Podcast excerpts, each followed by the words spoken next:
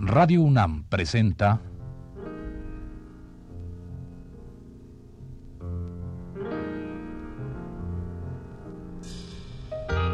Retrato Hablado.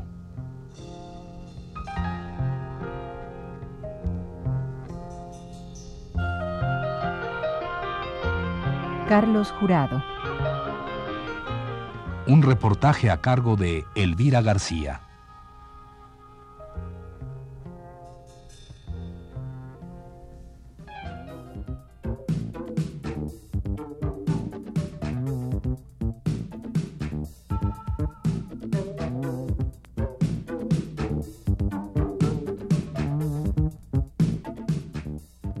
La semana pasada nos referimos a la década de los 60, tiempo en que el pintor Carlos Jurado se fue a Cuba a vivir y trabajar en la revolución socialista de aquel país. Es allá donde Jurado trabaja intensamente en la pintura, pero con temas y colores mexicanos. A la vez que se daba tiempo para pintar y hacer grabados, Carlos colaboró en la Universidad de Oriente y en el Instituto Superior de Educación de aquella isla antillana.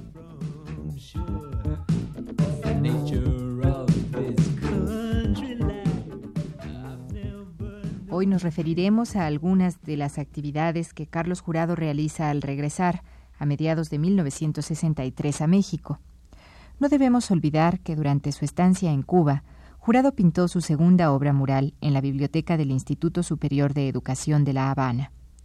El primer trabajo mural lo realizó en la Escuela de Derecho de Chiapas de San Cristóbal de las Casas en 1957, durante la época en que trabajó para el Instituto Nacional Indigenista al lado de personalidades como Rosario Castellanos y Ricardo Pozas, de quienes ya hemos hablado en programas anteriores.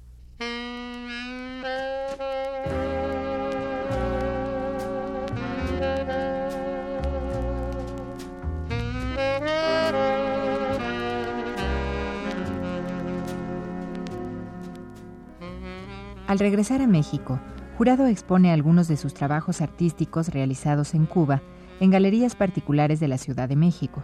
Además, colabora en la instalación de algunas salas del Museo de Antropología de nuestra ciudad. También fue maestro durante varios años en la Escuela de Diseño y Artesanías de la Ciudadela. A partir de 1968, hubo un cambio evidente en la expresión plástica de Jurado. Según él mismo lo ha manifestado, aunque la temática está relacionada con su obra anterior, desaparecieron los volúmenes y el color se hizo plano y transparente.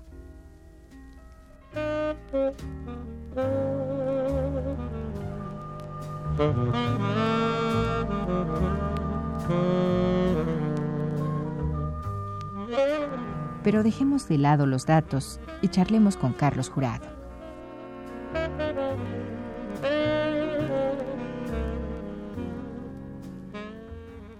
Carlos Jurado, otra etapa, si es que tú me dirás si estamos en la etapa o no, eh, es tu, tu llegada, tú vas a Cuba y de hecho trabajas un tiempo ahí, eh, das clases, me parece. No, sí, sí, sí me voy a Cuba, eh, pero te lo voy a, responder más o menos en el orden que, que, me recuerdo que sucedió. Yo me voy a Cuba eh, porque en ese momento casi se había, había, había pasado poco tiempo de, ya consolidada, la, de, realizada la toma del poder por la revolución. Había euforia por una serie de cosas que era una, una cosa tan importante para nosotros que, que, que entonces no resisto. Había que ir a vivirla. Había que vivirla, entonces corto abruptamente eh, una, el, el inicio de mi, de mi, de mi, ya de mi introducción al medio artístico de México. Es decir, eh, antes de consolidar algo, eh, definitivamente, yo desaparezco.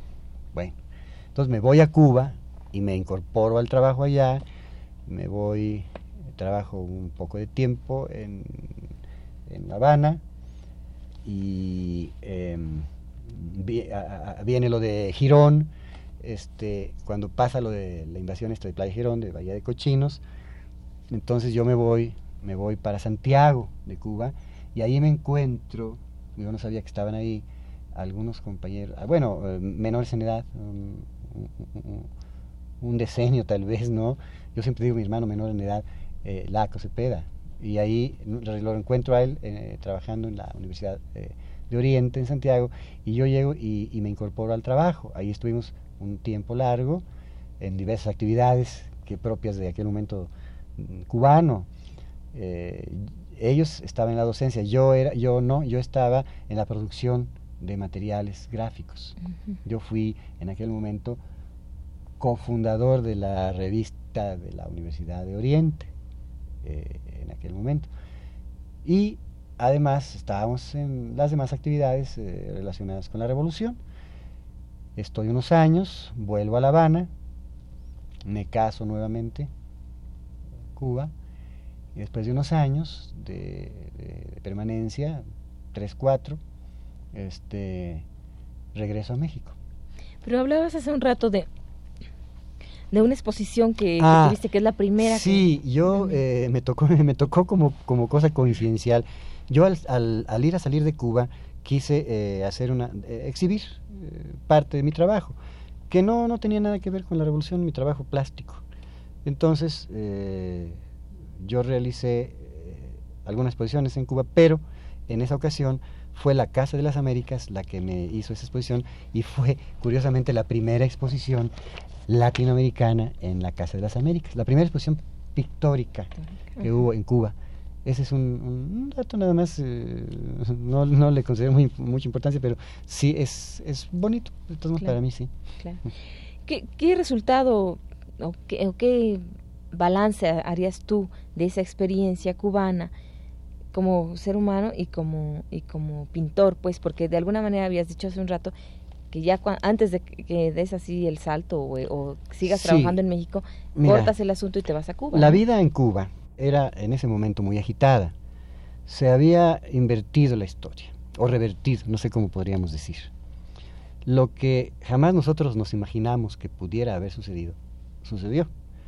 Entonces, la misma dinámica de, de la revolución le exigía a todas las personas que estaban en Cuba eh, cierto tipo de actividad que no era previsible. Es decir, había una serie de cuestiones que en, eh, de actividades que hasta cierto a cierto punto se podían considerar como anacrónicas, es decir, una, entre una y otra, ¿no?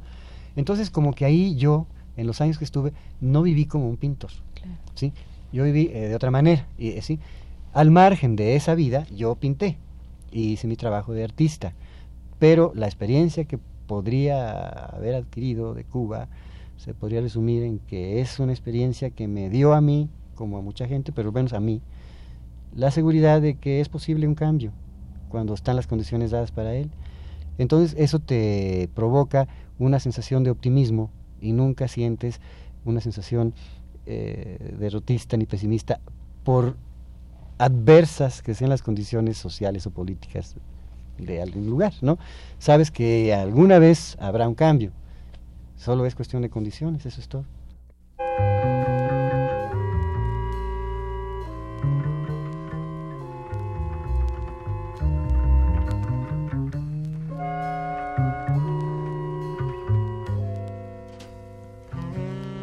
1964 a 1970, Carlos Jurado expuso individualmente en varias ocasiones en galerías estatales y privadas. De esa época son algunos de sus cuadros más reconocidos, como El retrato de hombre, por ejemplo, o La pareja recostada, donde son evidentes las nuevas inquietudes plásticas de nuestro personaje.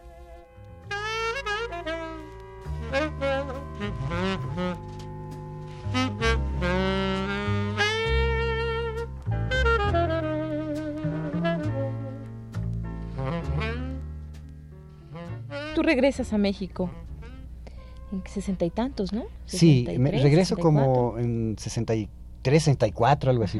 Y bueno, entonces, ¿qué sucede con esa etapa que habías dejado un poco trunca, con ese caminito? Reinicio, reinicio el, eh, mi, mi, mi, trabajo aquí, pero me encuentro... Eh, ¿Difícil o fácil fue? No, muy, muy difícil, perdón, porque yo encuentro, además yo ya vengo, digamos, con otra mentalidad, con ideas que aquí no funcionaban ya, ¿no? Con, vaya, y con formas de, de percepción de la, de la sociedad. Entonces me costó mucho trabajo volver a asimilarme ¿no? a, mi, país. Por otro lado, pues este es un país que para mí es maravilloso. Es, eh, no soy de ninguna manera chauvinista, pero la verdad es que es un país increíble. Lo que ocurre es que eh, te sacas un poco de, la, de, la, rutina que llevas y que entonces ya es, es difícil volver a asimilarte, ¿no? Me costó trabajo. Vuelvo otra vez, mm, ahí voy, ahí voy, sí. Pero ya más completamente dedicado ya a la pintura, de hecho, ¿no? Bueno, siempre he tenido que vivir de algo. Sí, yo no, yo no, yo no vendo. Es que es increíble eso de que sí es, decir siempre he tenido que vivir de algo como si la pintura no fuera algo, ¿no? No, es que para mí es más de lo que hay que vivir. Es decir, esto es otro tema que no sé si venga a colación. Sí, mira, yo no tengo nada contra, contra la forma de ganarse la vida. Y si, y si la pintura, si las artes plásticas son de una manera el producto del trabajo humano, quieraslo o no, se convierten en objetos de mercado o en sujetos de mercado. Lo que pasa que por una multiplicidad de razones que no viene el caso ahora a contarte porque serían muy largas, yo me he marginado de esto. ¿sí? Ya sea por, por, por, por voluntad propia o por, o por alguna coincidencia, por alguna circunstancia ajena a, una voluntad en un momento determinado. Bueno, entonces, por mi vocación de trabajo que tuve al inicio en indigenista, eso, entonces yo siempre eh, estuve viviendo eh, de, esa manera. Entonces, nunca tuve la, la, ni la relación en el medio verdaderamente eh, fuerte, es decir, mm, es muy curioso mi caso, creo que es un caso único. Pero yo creo que tú también, eh, lo que decías en un principio de la entrevista, de que eras un solitario, yo creo que también en el arte eres de alguna manera vas solo también, ¿no? Sí, mira, yo está, no, mira, yo no sé cómo, esto sí es difícil para mí, decírtelo, sí yo soy, estoy dentro del medio artístico, soy un artista y de alguna manera mi trabajo ha sido visto y conocido. De alguna manera, digo, aunque sea de una manera muy modesta como sea, pero yo soy un artista que no se ha quedado encerrado.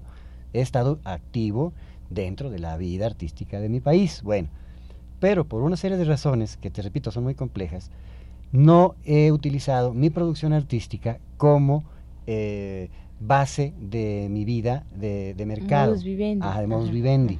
Esto no quiere decir que yo eh, me niegue a, vender un cuadro. He vendido algunos. ¿sí? En la reciente exposición que hice retrospectiva, pues yo mismo me di cuenta de que había muchas cosas que ya no eran míos, ¿no? Algunos están vendidos casi regalados, otros están vendidos a lo mejor bien en algún momento, no sé, otros están cambiados por alguna cosa, ¿sí? Y otros están vendidos, te, digo, muy baratos al Estado, que yo siempre preferí, a pesar de todo, vender, darle mi trabajo al Estado. ¿Por qué? Hay gente que no le gusta eso. Yo sí. Yo, yo por ejemplo, soy antagónico a, siempre al Estado, a cualquier Estado. Sí, eh, aquí siempre he sido antagónico al Estado de mi país, ¿no? Eh, porque el que tú tengas un trabajo no, no quiere decir que tú, eh, digo, de, de, alguna manera, dependiendo de, del Estado, no quiere decir que tú seas ni siervo del Estado, de verdad, ni, ni mucho menos. Tienes derecho a, la, a la, vida y al trabajo, ¿no? Y tienes derecho a disentir. Por tanto, eh, mi vida siempre ha estado mm, sujeta a eh, no eh, tener que vivir vendiendo mi trabajo. ¿sí? Por otro lado, a mí me cuesta mucho trabajo la relación comercial, no estoy apto, nunca he sido apto para ella y me da mucha pena hablar de, este tipo de cosas. Repito, no quiere decir que Mm, yo no quiera vender mi trabajo. ¿sí? Lo que no quiero es sujetarme a los sistemas establecidos para vender el trabajo artístico. Sí, y empezar a hacer una producción que, que eh, sea comercial, claro, que sea para porque a, fin de cuentas se tiene que hacer. Aunque digan los artistas, mis amigos y, mis compañeros, que no, siempre hay una presión por parte de quienes hacen la, la, la, demanda. ¿no? Entonces, en ese sentido, yo creo que he sido libre, más libre, por eso he cambiado tantas veces de manera de trabajar he hecho muchas cosas diversas. Y no me he visto precisado a tener un trabajo lineal que, me, que me obligue a, vivir también de una manera lineal. Claro, eso es muy interesante precisamente porque, pues porque a lo largo de tu, de tu carrera precisamente se, se ven muchas cosas diversas, mucha experimentación, que a veces ya cuando ya un pintor, un artista está metido en el asunto comercial, eh, se, se, se permite poco la experimentación, ¿no? Porque el público no, no, es, no acepta mucho la experimentación. De alguna manera, perdona que te, interrumpa, eh, sí quiero eh, dejar constancia de que esto es no es tan sencillo, es se paga un precio muy alto.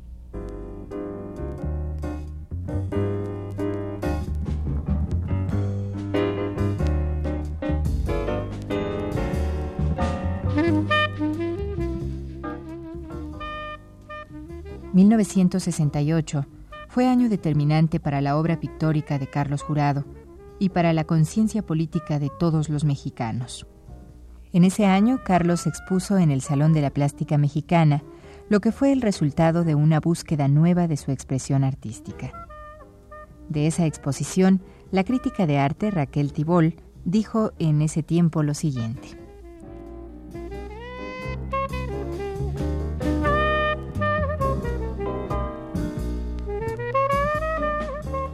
Carlos Jurado presentó en el Salón de la Plástica Mexicana una serie de dibujos acuarelados o coloreados y algunos pocos de trazo limpio.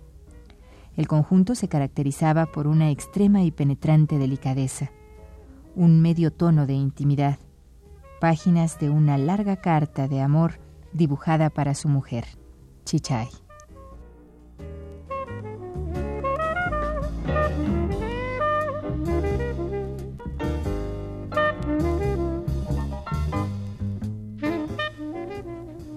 El amor de la pareja, de la ternura a lo erótico, es el asunto de estos dibujos que transcurren desde lo naturalista a lo simbólico, predominando siempre el signo de lo masculino y lo femenino, que en la realidad y en el sueño tienden a enlazarse.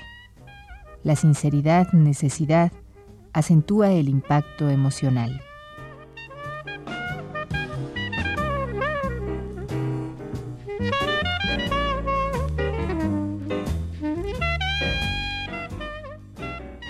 Pero bueno, supongo que tú estás satisfecho por tus eh, múltiples experimentaciones que has hecho, por ejemplo, con la fotografía y la pintura. Sí. De hecho, la, eh, la, famosa cámara de cartón sin lente. Bueno, mira, eh, yo tengo una serie de trabajos en mi vida que todavía no los he podido ni yo mismo aclarar. Es muy pronto. Cuando estás inmerso en un medio determinado, que tiene, en un medio que tiene ciertas eh, formas establecidas de conducta para las personas que en cada especialidad están dentro de él, es muy difícil, por múltiples razones, eh, ser eh, apreciado en un momento dado como, como gente que hace una propuesta determinada, distinta. Yo creo que mi trabajo de eh, artístico por su propia relación eh, con, eh, grupos. Yo, por ejemplo, en los últimos 10, 12 años he estado trabajando para la Universidad de Veracruzana. Entonces, ahí hemos experimentado muchas cosas, he estado en contacto con jóvenes, con gente que hemos hecho cosas. En un momento dado se supieron muchas cosas de nosotros, de nuestro trabajo, etcétera. Y esto me ha llevado a tener siempre una situación que yo considero fresca ante el trabajo artístico. Claro, porque te estás renovando constantemente y además el contacto con los jóvenes debe ser fundamental. pero yo creo que más que eso de la fotografía de la caja oscura, que fue algo que a mí me gustó mucho hacer, que lo sigo haciendo de vez en cuando y que generó mucha inquietud a muchas personas, en, fíjate qué curioso, en todo el país, yo creo que las experimentaciones que yo considero en mi modesta persona más valiosas son ciertas... Eh, eh, eh, mezclas eh, que son bastante nuevas, en donde yo sí creo que hay una, una, innovación formal en, en, el trabajo que hacemos los artistas actuales ¿no? aquí en, este, nuestro país. No, no creas que lo estoy diciendo con, con ánimos de, echarme porras, ¿no? pero sí siento que he propuesto algunas cosas que de alguna manera no han sido asimiladas todavía. Por ejemplo. Por ejemplo, la, la, la em, eh, conjunción de eh, fotografía, de fotografía, no, no collage, ¿sí? Este, eh, porque la, la, la utilización de la, de, la, fotografía en la pintura pues ya no es nueva, ¿sí? Pero la manera en que nosotros, digo nosotros porque yo trabajo también en forma a veces colectiva, pero digamos lo que yo he propuesto concretamente es una forma de, de, em, unión entre, eh, digamos, aspectos puramente plásticos, pictóricos, eh, tradicionales, manuales, con una con formas eh, ya cuyo proceso requiere de elementos fotomecánicos. ¿no? E, eso para mí es un... Esa, esa conjunción que a algunos les ha molestado y chocado, yo la considero eh, equilibrada. Hay cuadros de la última etapa que estoy haciendo que eh, estoy volviendo un poco a mi mundo antiguo, pero ya con estas nuevas mezclas.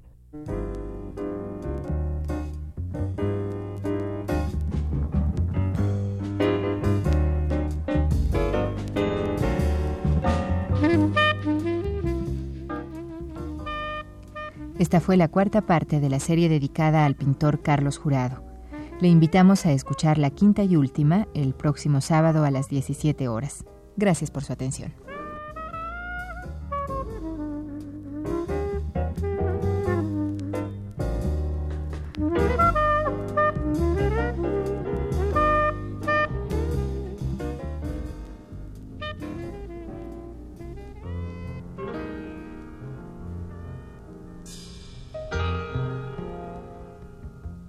Radio UNAM presentó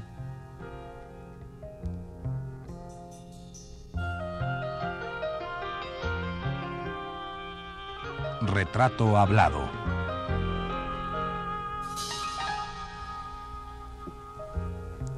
Carlos Jurado.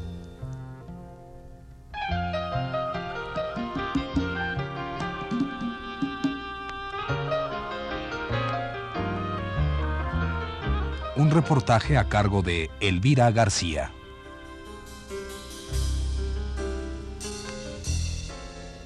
Grabación y montaje de José Gutiérrez, Abelardo Aguirre y Manuel Garro. En la voz de Yuridia Contreras.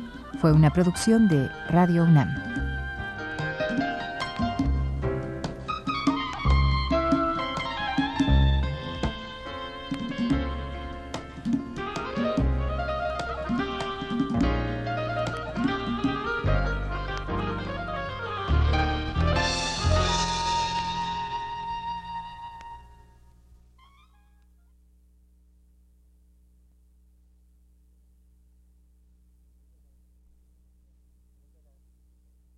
Encontrarás que los artistas están jóvenes sobre todo, que por otro lado son muy buenos, están buscando caminos que ya no tienen nada que ver ni con nuestra idiosincrasia, ni con nuestro modo, de ser, ni con nuestra forma peculiar de vida. Y esto no quiere decir que yo me esté refiriendo a que ser mexicano es ser charro o que eh, ser, ser, folclórico, ¿no?